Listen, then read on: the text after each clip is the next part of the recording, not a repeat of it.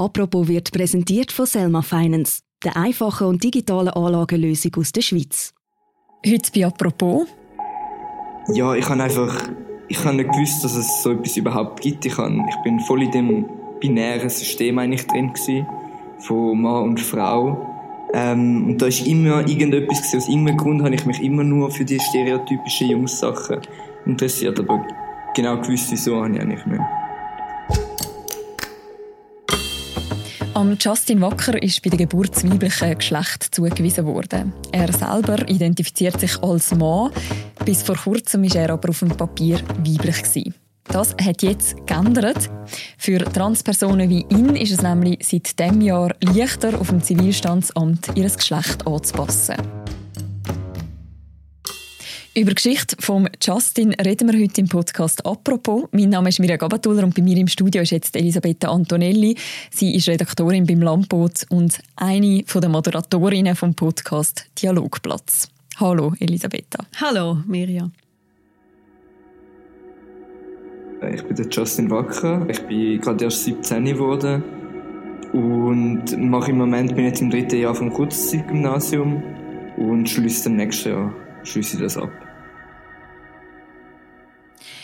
Du hast vor kurzem den Justin Wacker getroffen. Was ist dir für ein Mensch begegnet?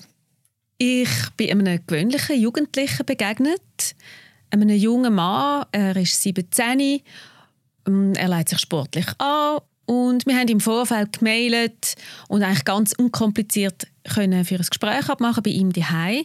Das ist die Wintertour in einem ganz netten Familienquartier. Mhm. Und der Justin ist sehr offen und freundlich von der Art her. Ist er eher ein ruhiger, der gerne Auskunft gibt, aber auch nicht zu viel erzählt. Den Namen Justin den hat er aber ja noch nicht immer gehabt. Nein, er hat früher einen weiblichen Namen gehabt. Aber seit seinem Outing im letzten Jahr, nach der Frühlingsferien, ist er der Justin. Mhm.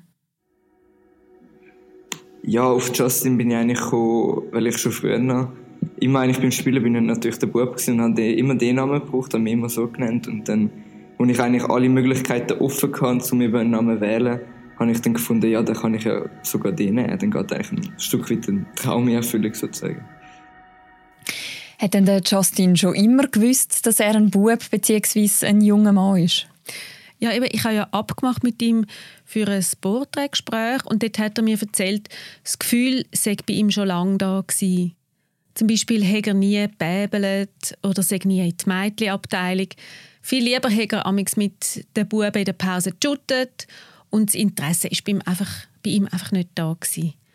Und dann ist er aber erst mit 15 auf den Begriff Trans gestoßen im Internet und das hat bei ihm eine Suche ausgelöst. Mhm. Dann hat er es aber schnell herausgefunden, dass es das ist. Mhm. Also trans ist ja der Begriff, äh, wo besagt, dass eben eine Person sich mit einem anderen Geschlecht identifiziert, als ihr zugewiesen worden ist. Mhm. Wie ist es denn für den Justin weitergegangen, wo er die Gewissheit hatte oder gewusst hat, oh, das bin ich, ich bin trans? Ja, also dann hat er Hilfe geholt bei einer Beratungsstelle und dort hat ihn jemand unterstützt bei diesem Outing. Ja, also meine Familie weiß ja nur gut, habe ich es am Sonntagabend gesagt. Äh, ich habe schon im Vorfeld habe ich meinen Bruder gefragt, ob er mir vielleicht äh, zur Seite stehen kann, weil ich einfach bei ihm gewusst habe, es kommt gut an, ich habe einen guten Draht zu ihm. Und dann sind wir alle zusammen in meinem Zimmer geguckt und er hat es dann übernommen und erstmal ist natürlich ein bisschen still gewesen, man hat nicht genau gewusst, wie reagieren, ähm, aber dann ist relativ schnell ist einfach mal die Aussage gekommen, ja, eigentlich ist es egal, du bleibst unser Kind und wir wollen dich einfach unterstützen.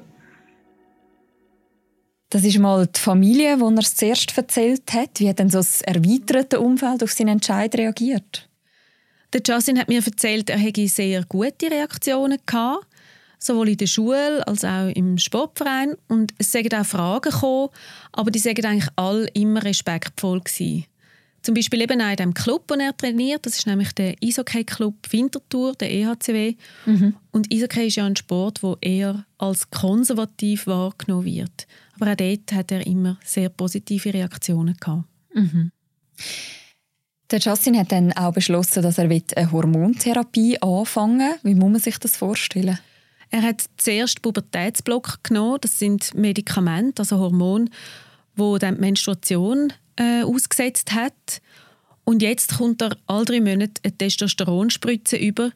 Das findet unter ärztlicher Aufsicht statt. Das Hormon bewirkt, dass er auch körperlich immer mehr zum Mann wird. Zum Beispiel hat er eine tiefere Stimme bekommen. Mhm.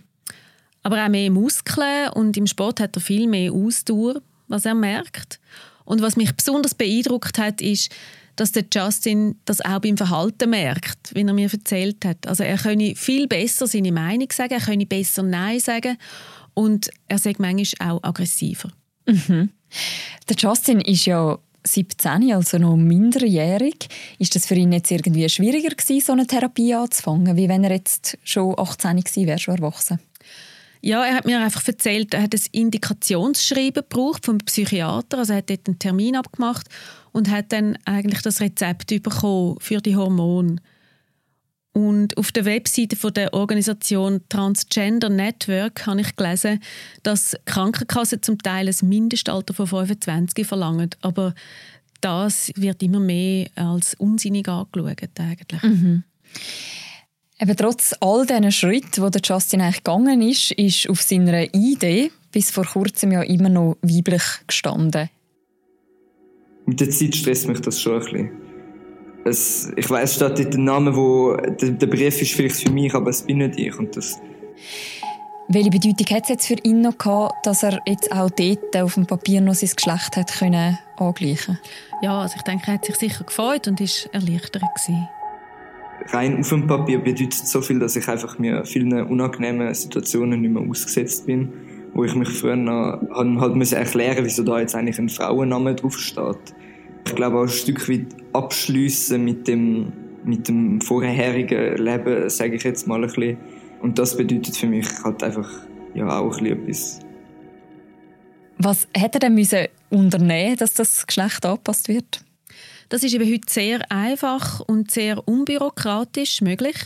Man kann einfach beim Zivilstandsamt einen Termin abmachen und muss dort einfach die Idee oder den Pass mitnehmen und äh, dort hat man noch eine Erklärung, die man muss unterschreiben muss, dass der bisherige Geschlechtseintrag nicht mit der Geschlechtsidentität übereinstimmt. Mhm. Und das ist das Formular, das kann man eben dort ausfüllen, unterschreiben, kostet tut das 75 Franken ja, ich mag mich einfach ein bisschen erinnern, dass ich, ich weiß nicht, es ist irgendwie jeder gut gelungen es sind auch alle Leute mega nett gewesen. Ja, aber an sich ist es eigentlich mega schnell gegangen. Also, ich habe da ein paar Dokumente müssen unterschreiben, wo äh, das bestätigt, dass auch die Angaben vorher richtig sind, dass die neuen Angaben richtig sind. Und dann habe ich noch eine Bestätigung in die Hand gedruckt bekommen, für wenn ich jetzt in Zukunft den Namen wechseln will. Ähm, und dann ist es das eigentlich schon gewesen, ja. Dass das äh, relativ einfach gegangen ist, jetzt im Fall von Justin, das hat ja mit der Änderung im Zivilgesetzbuch zu tun, wo seit dem 1. Januar in Kraft treten ist in der Schweiz. Wie ist es zu dieser Änderung gekommen? Der Bundesrat hat die Situation von Transmenschen in der Schweiz verbessern und hat darum schon 2018 einen ersten Entwurf zur Änderung von dem Zivilgesetzbuch in die Vernehmlassung geschickt. Damit hat er wählen, dass das Verfahren vereinfacht wird. Also mhm. eben, dass es wirklich nicht mehr so eine Hürde ist. Und das Zivilrecht soll die unterschiedlichen Bedürfnisse und Lebensentwürfe der Menschen abbilden. Das hat Bundesrätin Simonetta Sommaruga, die damals zuständig war, vor den Medien gesagt. Für die meisten Menschen ist klar, welchem Geschlecht sie angehören. Es gibt aber Menschen, bei denen das anders ist. Und für diese Menschen will der Bundesrat das Zivilgesetzbuch, also das ZGB, ändern. Und er hat deshalb jetzt eine Änderung des ZGB in die Vernehmlassung geschickt. Nun, rein zahlenmäßig sind von dieser Gesetzesrevision nicht viele Menschen betroffen. Für jene, die betroffen sind, geht es aber um sehr viel. Für sie möchte der Bundesrat das Zivilgesetzbuch ändern, damit das Zivilrecht auf ihre Situation eingeht. Nach der Vernehmlassung ist das Gesetz im Parlament beraten worden und seit dem 1. Januar von dem Jahr, du hast es gesagt, ist es in Kraft. Jetzt können Transmenschen ab 16 das Geschlecht auf dem Zivilstandsamt ganz einfach ändern, wenn sie mhm. das möchten. Wie ist es denn vorher abgelaufen, bevor die Änderung in Kraft getreten ist? Ja, eben dort haben eigentlich Menschen, die sich nicht mit dem äußeren Geschlecht identifiziert haben, müssen ein Gerichtsverfahren durchlaufen. Sie müssen die rechtliche Anerkennung von der Geschlechtsänderung gerichtlich einklagen. Mhm. Und dann ist eigentlich der Gerichtsentscheid im Personenstandsregister eingetragen worden. Alles ganz kompliziert und Kantone haben es auch unterschiedlich gehandhabt. Mhm. Das heißt, es ist jetzt deutlich vereinfacht worden. Kann man dann etwas dazu sagen, wie viele Personen in der Schweiz die Möglichkeit jetzt das Jahr schon genutzt haben? Also mhm. dann tatsächlich ihr Geschlecht angepasst haben auf dem Zivilstandsamt?